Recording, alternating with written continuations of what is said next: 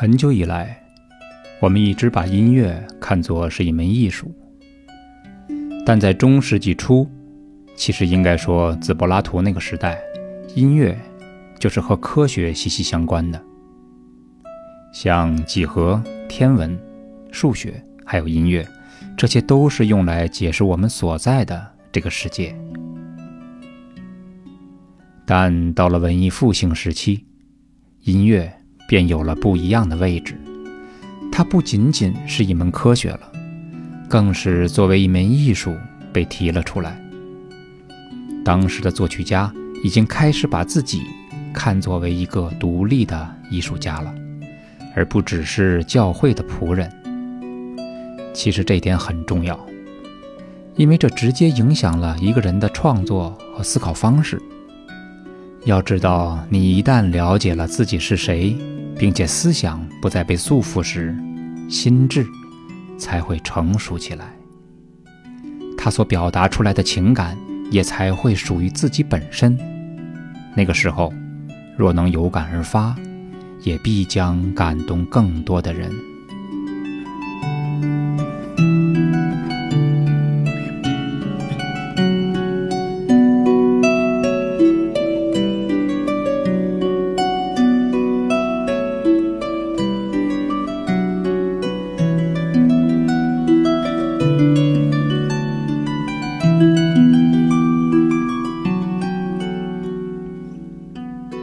现在大家听到的是爱尔兰竖琴的声音，它又被称为凯尔特竖琴。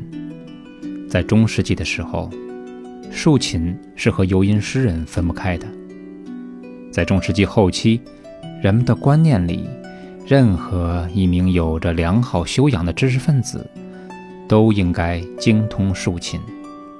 这就好像在我国，孩子们要学钢琴一样，像是一种标配。在传统的爱尔兰竖琴师的圈子里，曾经流传着这样一个说法：由于演奏者都是用手指甲来弹奏的，所以假如你的演奏使听者感到苦恼的话，那所演奏的指甲便会因此而断裂。因此，作为一个游吟诗人，一定。要成为一个精神上自由的人才行。那样的话，即便是因爱而伤心，也不会被情所困，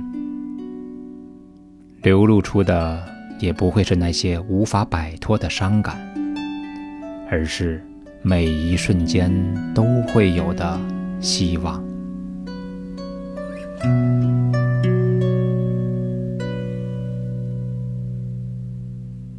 其实，在民间，音乐绝不是一个严肃的学问，尤其是到了文艺复兴时期，当音乐慢慢转变成一种大家都可以去碰触的艺术时，有一种被称之为牧歌的世俗歌曲便流行了起来。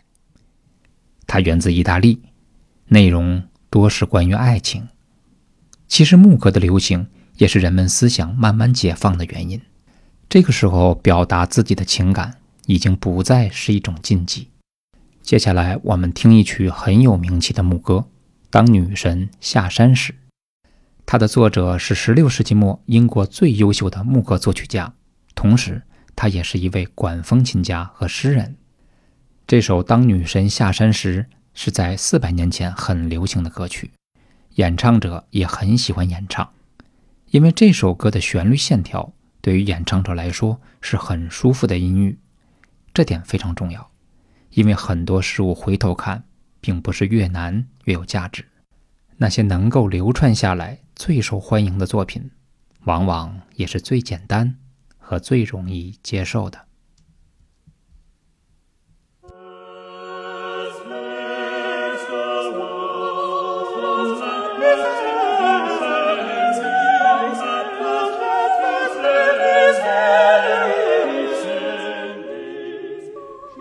大家听到的是很标准的三声部合唱。两个女声声部一个男声声部。旋律呢经常是以三和弦的方式出现配合的极为和谐。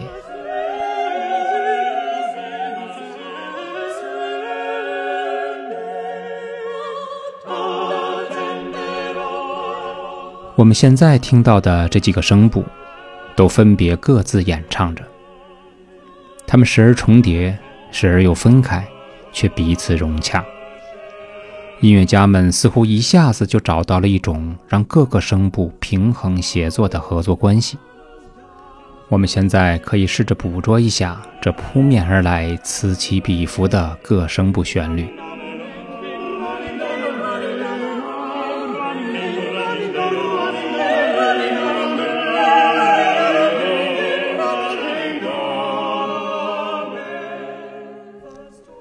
直到今天，在写超过两个声部音乐时，作曲家依旧会使用这种六百年前的技巧来完成自己的作品。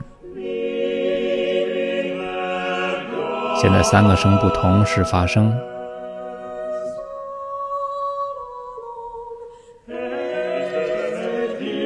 旋律非常精确的在自己的轨道上运行。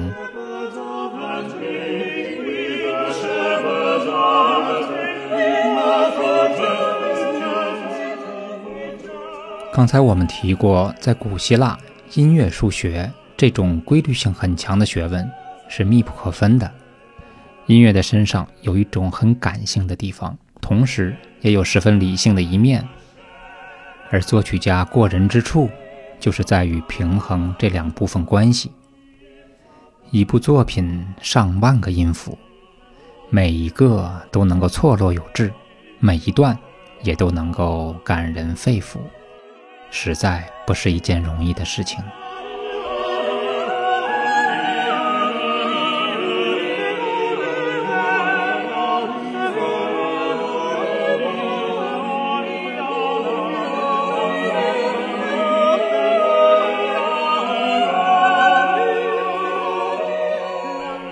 好像耳朵已经不够用了，大家可以试着听一下它的高音声部，由女声演唱。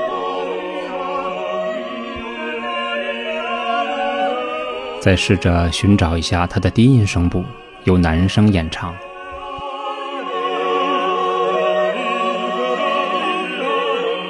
中音声部不太容易听，但现在是一个持续音，非常和谐的结尾。这首歌的曲调是配合着歌词发展的。当歌词描写一个人的时候，他是独唱。当歌词描写上山的时候，它的旋律明显的向上扬起；下山的时候呢，也随之下行。我们听到的三个声部合唱是极为和谐的，声部之间虽然在一起，却不相互打搅。用这样的作曲技巧写作，无论是三个声部还是三十个，绝不会出现凌乱的现象。在当时的那个年代，这样的音乐一反宗教题材的严肃。增加了很多个人的情感，应该说是很有娱乐性的了。直到今天，这类牧歌仍然是欧美大学里无伴奏合唱团体中的主要曲目。提到娱乐性，还有一位意大利非常著名的音乐家，名叫兰迪尼，他是十四世纪的人，和上面的一位一样，是作曲家，也是诗人，还是管风琴的演奏家。大家也许有所不知，一个真正的音乐家。他看世界的眼睛是与众不同的，所以稍不留神就有可能是一个哲学家，而这一位还真的是这样一个人，甚至有记载称他还懂天文学，简直是一通百通，和达芬奇一样是一个天才式的人物。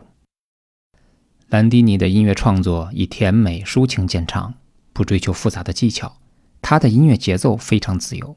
结合了分解和弦、切分和舞曲的节拍，其中兰迪尼终止是他作曲生涯中很著名的一笔，是在一首曲子结束的地方很有特点的变化。咱们先听一小段用他的名字命名的结尾。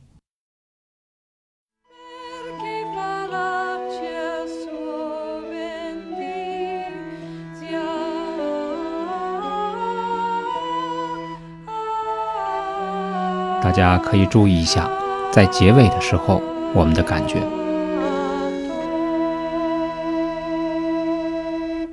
这是一个比较柔和的终止。之所以会有这种感觉，是因为在终止前，音乐并没有营造出来紧张的气氛，这应该是一个历史时期的审美观所造成的。那为什么音乐结尾之前要先紧张呢？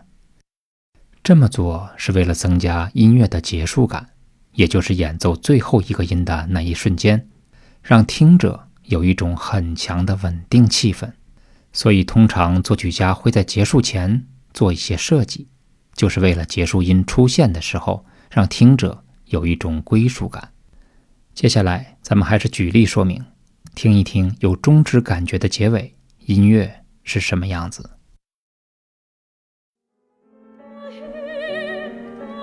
现在我们听到的是舒伯特的第三二幺，一首艺术歌曲，它有两个终止。我们先听第一个，在这个地方非常坚决的一个结束，而后音乐继续发展。后面这段依然不稳定，我们听一听它的结尾。就是因为刚才的动荡不安，所以当最后一个和弦敲响的时候，我们才获得了听觉上的满足感。我们再来听一遍这支歌结尾时的两次很稳定的终止。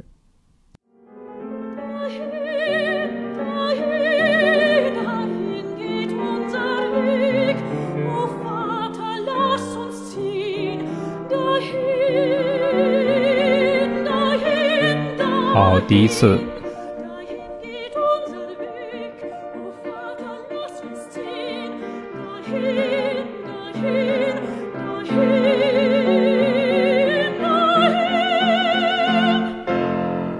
十分果断的结束。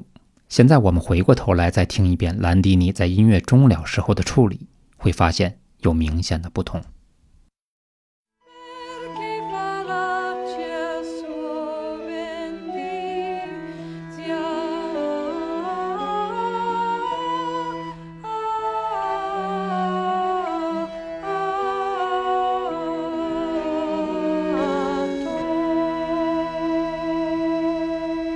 这绝不是一个刚性的、果断的、没有任何商量余地的终止，而是游吟诗人的缠绵。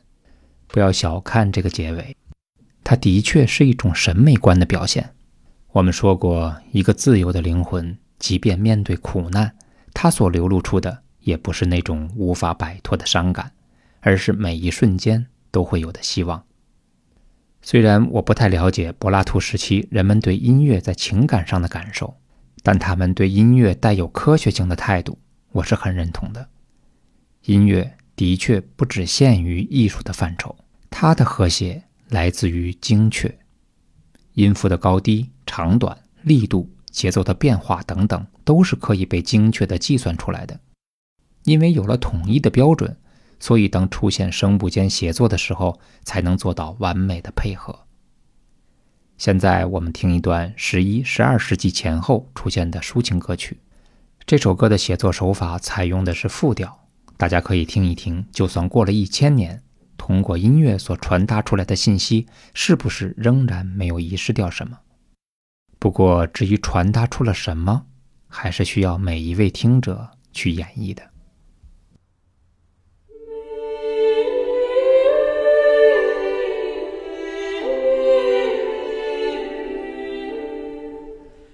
我们现在听到的是两个声部，虽然它们紧紧地贴在了一起，但演唱的却并不是相同的音。这其中有一个非常舒服的和声关系，被始终保持着。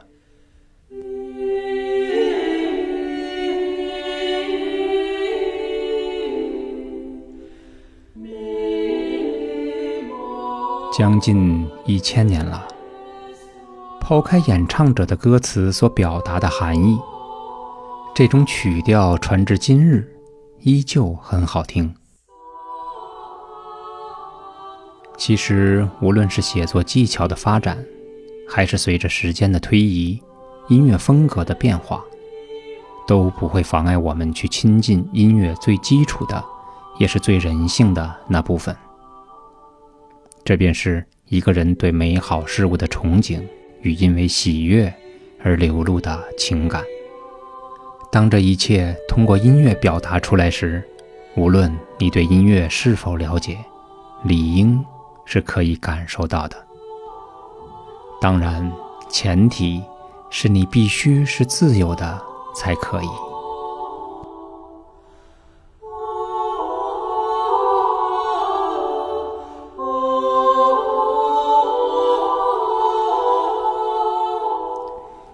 但没有了地域文化、信仰等等那些遮蔽我们感受的偏见，无论是谁，都可以轻易地经历到音乐的魅力，感受到美的震动。仅从这一点看，我们便无需非要建立一个庞杂的音乐系统之后再去欣赏。不过，这也要因人而异。建立系统。和我们常说的人要有信仰是一样的，它提供了必要的范围，为的是每一个人对安全感的需求，这是很重要的事情。就像我们听到的每一首有头有尾的曲子，就像我们谈及的不同审美下的终止式，营造的无非是一种有边界的样子。所以，音乐的欣赏通常有两种途径：一种是你清楚将要发生什么之后去欣赏它的规律，就像你知晓了文化的背景、音乐的风格、作曲的各种手段之后，边听边与自己的了解相契合；而另一种是你放弃对它的了解，但这种放弃可不是什么都不知道。因为不曾拥有的话，又何来放弃呢？这里说的放弃，是尽可能的了解以后的忘记，这便是成为一个自由的人，或者说是一个真正聆听者的秘密了。不过，忘记又谈何容易？有谁愿意轻易放弃自己的信仰或了解以后再去认识这个世界呢？巴赫、贝多芬。莫扎特，要是真的听到摇滚乐会怎么样？如果他们的身体装载的是一个个自由的灵魂，便不会在意所关注的对象是否非要是一个什么样子。要知道，古板的副歌曲与声嘶力竭的重金属都是可以打动人的。倘若这样的场景在你我身上发生了，那时，与其说是对音乐的感受力变强了，不如说，我们的身心很有可能更自由了。我想，这或许就是一个懂得倾听人的心法吧。为了方便大家的检索，我另开了一个西方古典音乐的专辑。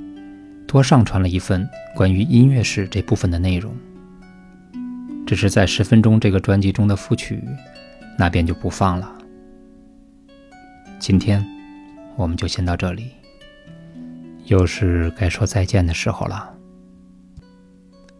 这里是十分钟听懂古典音乐，我是嘉天，我们下期再见。